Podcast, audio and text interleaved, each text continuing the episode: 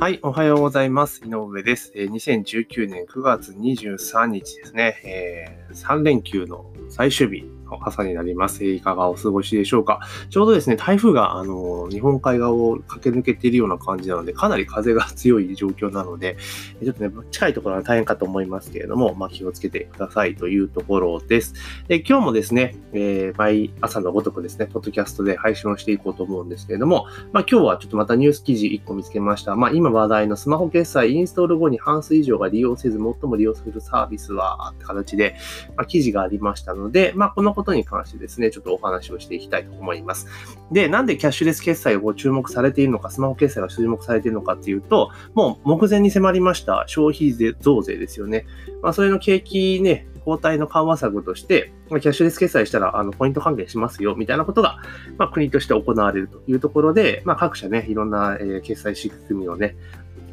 導入して、まあ、展開しているわけなんですけれども、でまあ、この記事によるとですね、2019年9月、スマートフォン決済に関する実態調査っていうところを、まあ、えー、調査した結果ですね、えー、スマートフォン決済サービスのアプリをインストールした後、約半数が利用していない という実態が明らかになったと。え、で、8月に、まあ、18歳から69歳の男女3万7千人を対象に使ったネット調査ですね。で、まあ、こんだけ、でもネット調査で結構3万人なので、かなり大きな規模でやっているので、まあ、ほぼほぼね、傾向値的には間違ってないんじゃないかなというふうに見てそれます。で、結局、インストールが高かった10上位10のサービスは、その後の利用について聞いたところ、62.8%が半分以上ですよね、使っていないと。で、アプリをインストールしたが利用していないが46.8%、会員登録したが利用していないが10.8%、銀行口座やクレジットカードと連携したが利用していないが5.2%だったというところです。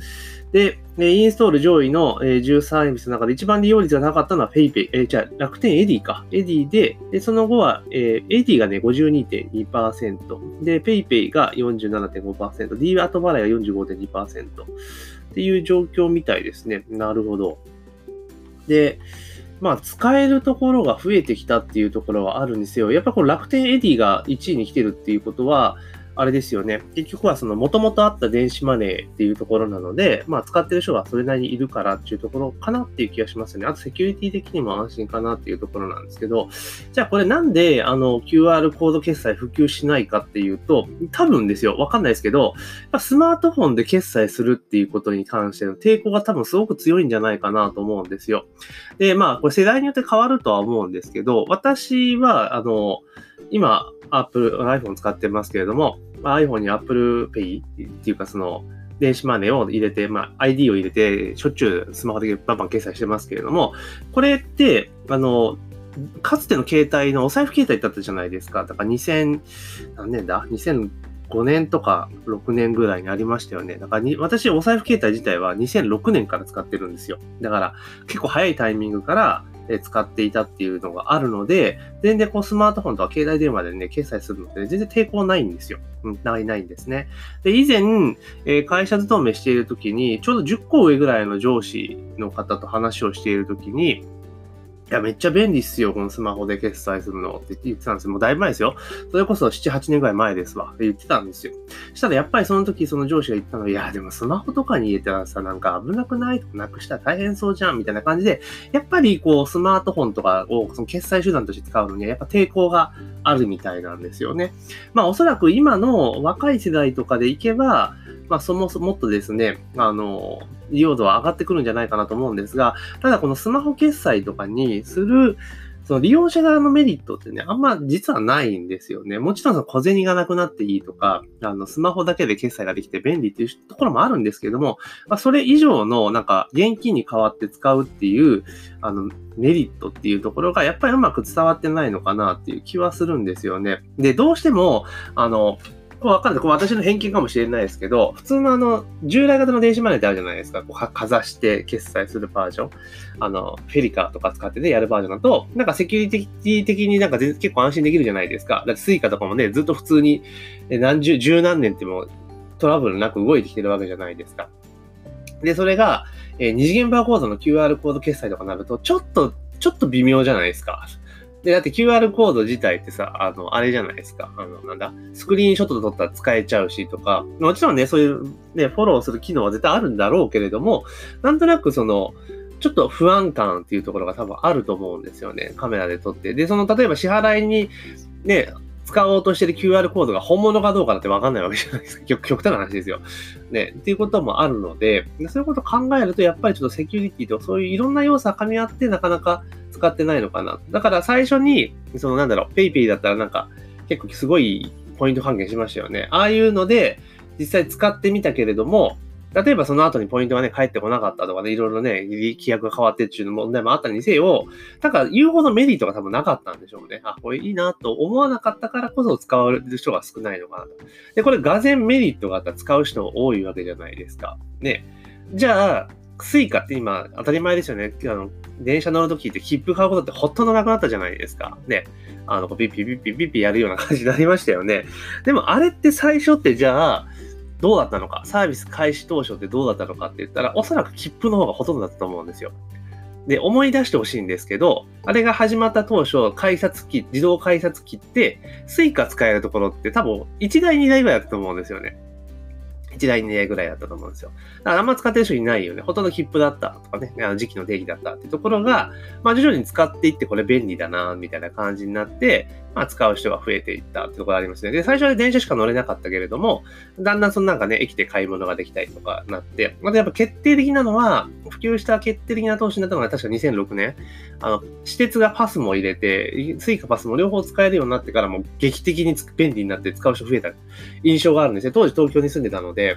あの、当時はあの、通勤するときに西武線と JR 乗り継いでたんですよね。だから、あの、西武線は、あの、IC 的なかったので、最初の頃ね、だから、従来の磁気カードを使ってて、で、JR は Suica 定期だったんですよ。だそれが、あの、導入されてから両方あの追加て、あの、IC 定期にはなったんですけれども、だからそれで便利になってきて、使う側のメリットがすごく拡大すると、どんどん普及するんですよね。だから、この QR コード決済も、ただ単純に決済だけだよとか、ポイント還元だけだよ、だけでは多分ちょっとしんどいのかなと。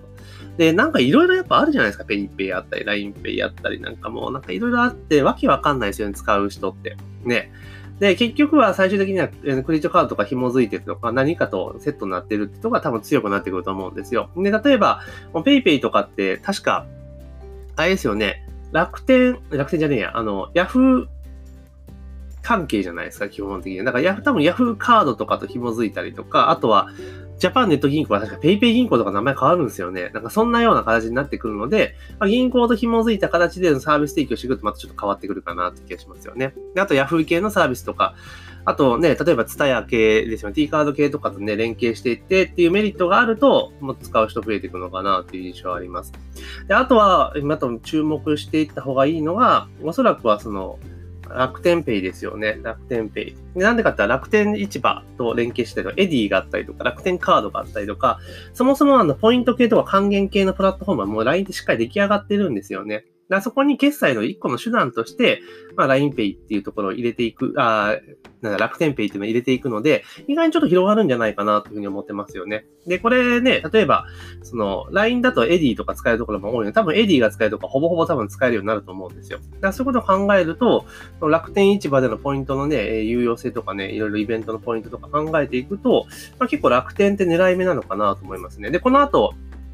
楽天電話やってくるので、楽天モバイルとかね、やってきますからね。まあ、だからそれとまた連携して面白いことやってくるんじゃないかなっていうところがあるので、個人的には楽天ペイって結構注目してます。まあ、あんま使わないですよね。 Edy は使いますけど、まあ、ないですけど。あとは、あの、お店サイドとして結構これ絶対やった方がいいかなと思うのは、実は LINEPay なんですよ。LINEPay。結構ね、まだ、まだ注目はされていないですけど、まあ、徐々にね、使えるとこ増えてきているんですけど、なんで LINEPay が注目なのかっていうと、まあ、これお店側のメリットですよ。あの、基本、あの、他のね、なんちゃらペイとか、え電子決済って、基本はその決済手段でしかないんですよね。もちろんその購買情報とかっての積み上げてって、いろいろできるとは思うんですけれども、ただ、あの、他になんかその会員とか SNS みたいなものと連携させるためには、何がしか別の媒体にね、あの、ブリッジさせなきゃいけないんですよ。ブリッジね、させなきゃいけないんですよ。ただ、この LINEPay のいいところって、その LINEPay の加盟店さんが LINE 公式アカウントとか持っていると、その決済するときに、あのあのね、この、このお店の何々登録しますかっていうのがデフォでチェックマーク入ってる状態なんですよ。で、どういうことかっていうと、LINE 決済すると、LINEPay 決済すると、そのお店の LINE 公式アカウントもしくは旧 LINE アットにですね、自動登録されるんですよね。自動登録。ってことは、一回 LINE で決済してもらえれば、その後、なんかボタン操作とかしなくても、もうお友達登録されているので、情報を届けることができるんですよね。そういった利点を考えると、結構 LINEPay っていうのは今後ちょっと伸びてくるんじゃないかなというふうに思います。特に飲食店とかね、あの、お客さん何度も来てもらいたいっていうところで行くと、この LINEPay っていうのは結構有効かなと。で、例えばですね、その、あれじゃないですか、LINE と連携させ、LINE アウトと連携させることができるので、まあ、クーポン配ったりとかってこともできるわけですよね。だから LINE で、例えば LINE ペイ限定クーポンとかって考え方も多分できるんですよ。できるんです。お店のオペレーション上の問題なので、そうすると LINEPay に誘導することができるので、比較的その利用を促すことができるんですよね。で、使っていれば便利ってことがわかりますし、あと、何がいいかって、LINEPay ってその割り勘とか機能があって、その、なん参加者間の間でね、LINEPay で送金し合えるんですよ。で、幹事はピッて払えばいいだけになるので、結構ね、その幹事の人はポイント貯めたりとかっていう仕組みをうまく作ってあげると、かなりいいんじゃないかなと、個人的には思っています。なので、あの、基本的には、まあ、で、そのセキュリティとかね、そういう安心感で言ったら従来型の電子マネー、 Suica とか Edy とか iD とかね、 FeliCa を使った技術の方がね、いいかなと思うんですが、あそうじゃなくても、このに軽いね、QR コード決済っていうことを考えていくのであれば、まあ、個人的におすすめとしては LINEPay ですね。お店、お店に対してですよ。お店に対して。まあ、ユーザーとして使うんだったら絶対楽天 Pay がいいかなと思いますけれども、なので、あの、店舗やられてる方とかはね、ぜひこの LINEPay っていうとこ注目していただいて、いろいろ考えてね、資料を取り寄せていただければなというふうに思ってます。で、でどんな使い方ができるのとかね、いろいろね、質問とかありましたら、あの、ダイレクトメッセージとかね、あの、LINE の方でメッセージいただければというふうに思っております。というわけで今日はですね、えー、スマホ決済インストール後半数以上が利用せずということをね、ニュース記事がありましたので、それをもとに、映画ちょっとね、私なりの考えとかいうね、最近の動向についてお話をさせていただきました。で、明日もですね、通常通り、明日はもう平日になりますから、えー、朝なんとか8時までには配信できるようにね、していきたいというふうに思っておりますので、引き続きですね、えー、ポッドキャストのご購読お願いいたします。あと、感想とかね、えー、質問とかバンバンいただけると、より頑張ってしまいますので、ぜひいただければというふうに思っております。というわけで本日のポッドキャストは以上になります。ありがとうございます。